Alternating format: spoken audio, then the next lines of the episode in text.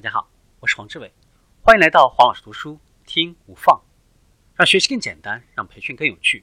我们一起来分享创新制胜。创新的七个原则，对企业来说，创新不仅能够带来经济增长和发展，也能够深远的影响着行业的发展方向。比如说苹果公司，它把技术创新和商业模式创新合二为一，推出了 iTunes、iPod、iPad 等等。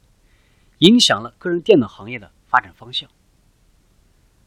我们再看创新的领头羊，比如说苹果、谷歌、丰田等等，它都表明了，如果对主要的商业模式或者呢基本的技术等等这些核心部分做出重大的改变，那么就会改变整个行业的竞争规则，而这些龙头企业就会设定呢有利于自己的游戏规则，在整个行业当中保持领先的地位。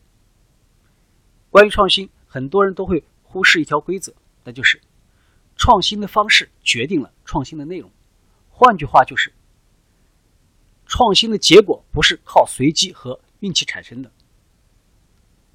创新的要素包括了领导力、战略、流程、资源、性能指标、衡量单位、激励薪酬，以及呢如何组织这些要素。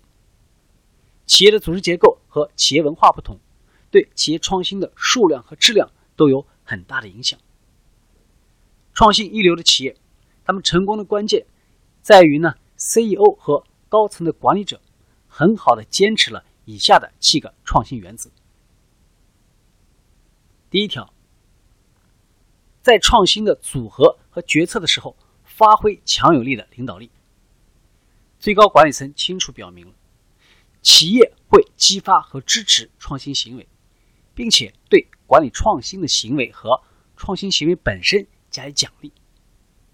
第二条，将创新整合到商业思路当中去。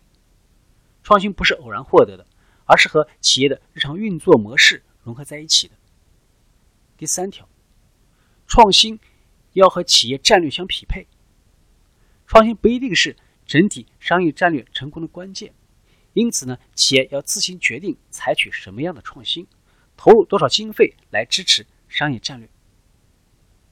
第四条，企业需要在创造性和价值获取之间维持自然的平衡，这两者对企业来说都是不可或缺的。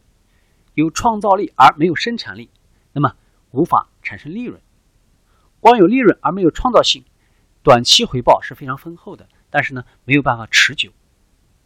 第五条，消除组织创新的抗体。创新必然会有所改变，改变必然会触动那些阻碍改革的日常程序和企业文化的规范。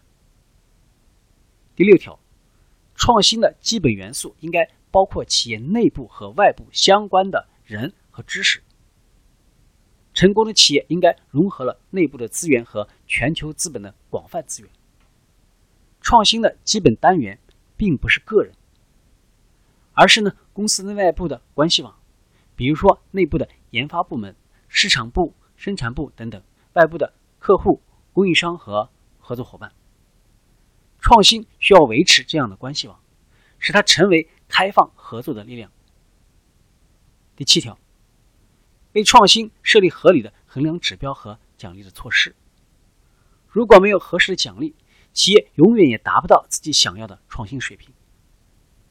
创新并不是少数企业专属的。也不需要开创者的复杂公式。创新来源于优秀的管理。企业创新的方式决定了创新的内容。每个企业的创新都是独一无二的。企业创新的收获、业务增长、行业领先地位，都取决于企业能够整合不同资源，并且融洽的共同工作的能力。今天的分享就是这样，请关注我们的微信号。黄老师读书，每周您都将收到我们推送的黄老师读书的文字版本，只需五分钟，学习很简单。我们下期见。